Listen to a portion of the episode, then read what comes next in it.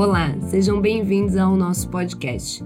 Esse podcast integra o curso de notificação de violência disponível na plataforma Lumina da Universidade Federal do Rio Grande do Sul.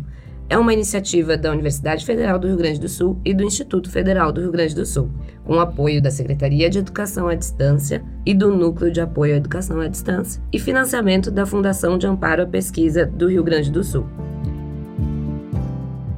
Eu sou a Bruna Ghiorzi, sou mestranda em Saúde Coletiva pela Universidade Federal do Rio Grande do Sul. Estou aqui hoje para falar sobre a definição da violência, a tipologia e sua relação com a saúde. Estão aqui comigo para falar desse assunto o professor Daniel Canavese, da Universidade Federal do Rio Grande do Sul, e o professor Maurício Polidoro, professor do Instituto Federal do Rio Grande do Sul. Eu gostaria que vocês iniciassem falando sobre a relação da saúde e da violência. Olá, Bruna. Olá, Daniel. Eu sou Maurício e, para começo de conversa, penso que seria importante pensarmos o porquê do tema da violência ser trabalhado no contexto da saúde. Os agravos que são decorrentes da violência aparecem no serviço de saúde de uma forma muito recorrente. Não apenas no serviço de saúde, né? Diversas situações que ocorrem também no ambiente escolar ou no serviço da assistência, muitas vezes se relacionam com episódios de violência, sejam eles suspeitos ou confirmados, né? E muitas vezes as vítimas buscam atendimento em função dessas lesões e dos traumas e deixam de registrar as ocorrências no sistema de segurança e justiça em função de medo ou de desamparo. Ou ainda nas instituições de ensino, as situações de violência deixam de ser encaminhadas por desconhecimento, por medo, dependendo do território onde a escola ou o serviço está inserido. Né? Então, dessa forma, os sistemas de saúde se mostram estrategicamente importantes para o monitoramento dos dados e também para a busca de possibilidades de intervenção na situação de violência e também de conexão, de diálogo com a rede para enfrentamento dessas situações de, de violência. É, Oi, Bruna e Maurício. É, acho que concordo com vocês e sem contar que muitas vezes é, é um caso de violência e passa despercebido pelos profissionais. Por isso, é importante a gente ter uma escuta e uma acolhida sensível que são essenciais nessa no cuidado, né, na busca pelo atendimento integral das pessoas. E para além disso, precisamos pensar que a violência é um problema social que gera agraves à saúde que reduz a expectativa e a qualidade de vida da população e, sobretudo, produz desigualdades e iniquidades. Também é uma das principais causas de mortalidade. Mesmo assim, foi necessário que os movimentos sociais se organizassem para que esse tema fosse amplamente debatido na saúde, mais amplamente debatido. A questão é que existem muitos entendimentos diferentes sobre o que é violência.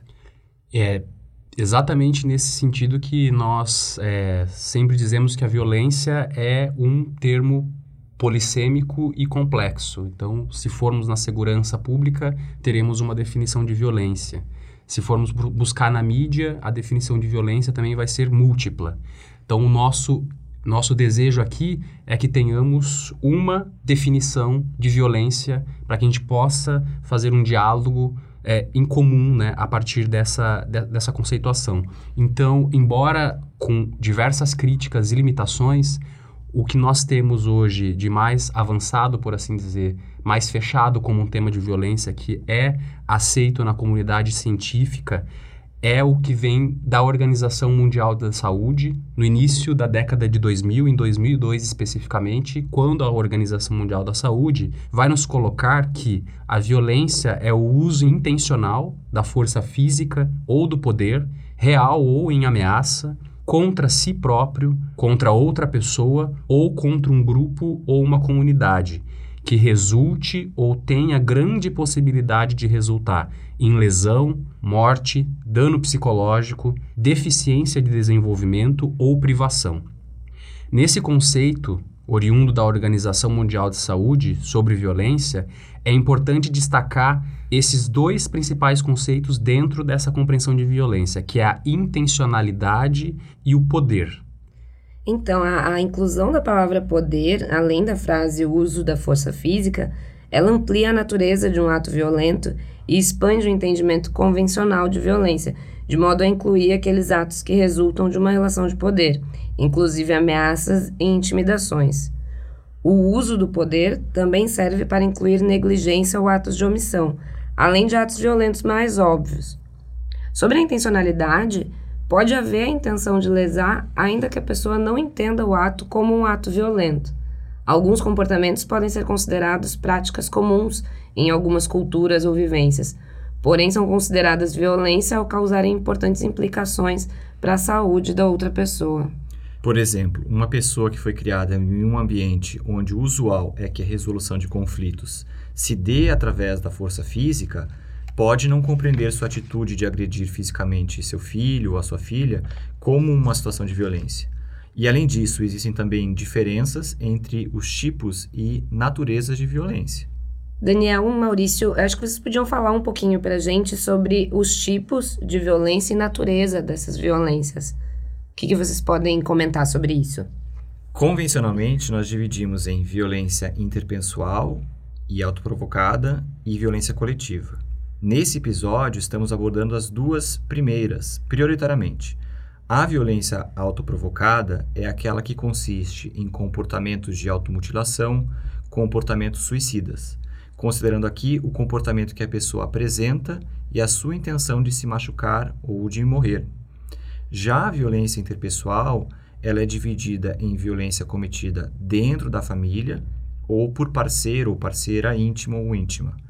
Pessoas que tenham laços familiares afetivos, mesmo não consanguíneos. Por exemplo, um abuso contra um idoso ou uma idosa, o abuso sexual infantil, a violência entre casais, a negligência de pais e mães em relação aos filhos e filhas, entre outros casos. E a violência comunitária ou extrafamiliar é aquela com pessoas que envolve pessoas sem laços de parentesco, que podem ser conhecidas ou não.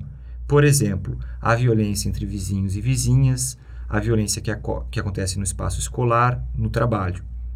A violência coletiva, no entanto, se trata daqueles casos em que o Estado ou grupos maiores são os agentes da violência, como, por exemplo, em situações de confronto com a polícia, nas violações de direitos humanos, como a tortura, e também podemos considerar aquelas formas de violências praticadas por grupos terroristas, em, em episódios de guerra, crimes de ódio cometidos por grupos organizados. E complementando ainda, Daniel, sobre a violência coletiva, embora no Brasil nós não tenhamos é, de uma forma tão intensa igual em outros países é, episódios de violência praticada por grupos terroristas ou crimes de guerra, a gente pode também caracterizar como violência coletiva determinados ataques de grupos organizados, como skinheads ou outros grupos fascistas ou neofascistas, como queiram chamar, contra determinados grupos, como judeus ou lésbicas, gays, bissexuais, pessoas trans. Então, nós também consideramos essa tipologia como uma violência considerada coletiva, nesses três tipos que a OMS nos traz. E sobre a natureza da violência, né, nós podemos é, classificá-las é, a partir da OMS como violência física, violência sexual, violência psicológica, violência de privação e de negligência. Nem sempre a fronteira entre a natureza dos atos violentos ela é evidente. Muitas vezes ela ocorre de forma concomitante.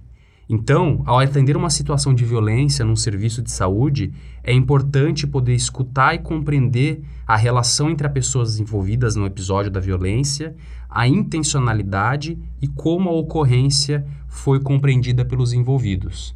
Então, isso é, serve para qualquer circunstância de violência, né? a acolhida e uma escuta que seja atenta para compreender como que se deu essa violência, o que motivou aquela violência. E a violência ela não necessariamente leva à lesão, à invalidez ou à morte. Muitos efeitos da violência podem não ser visíveis e podem aparecer ao longo do curso da vida.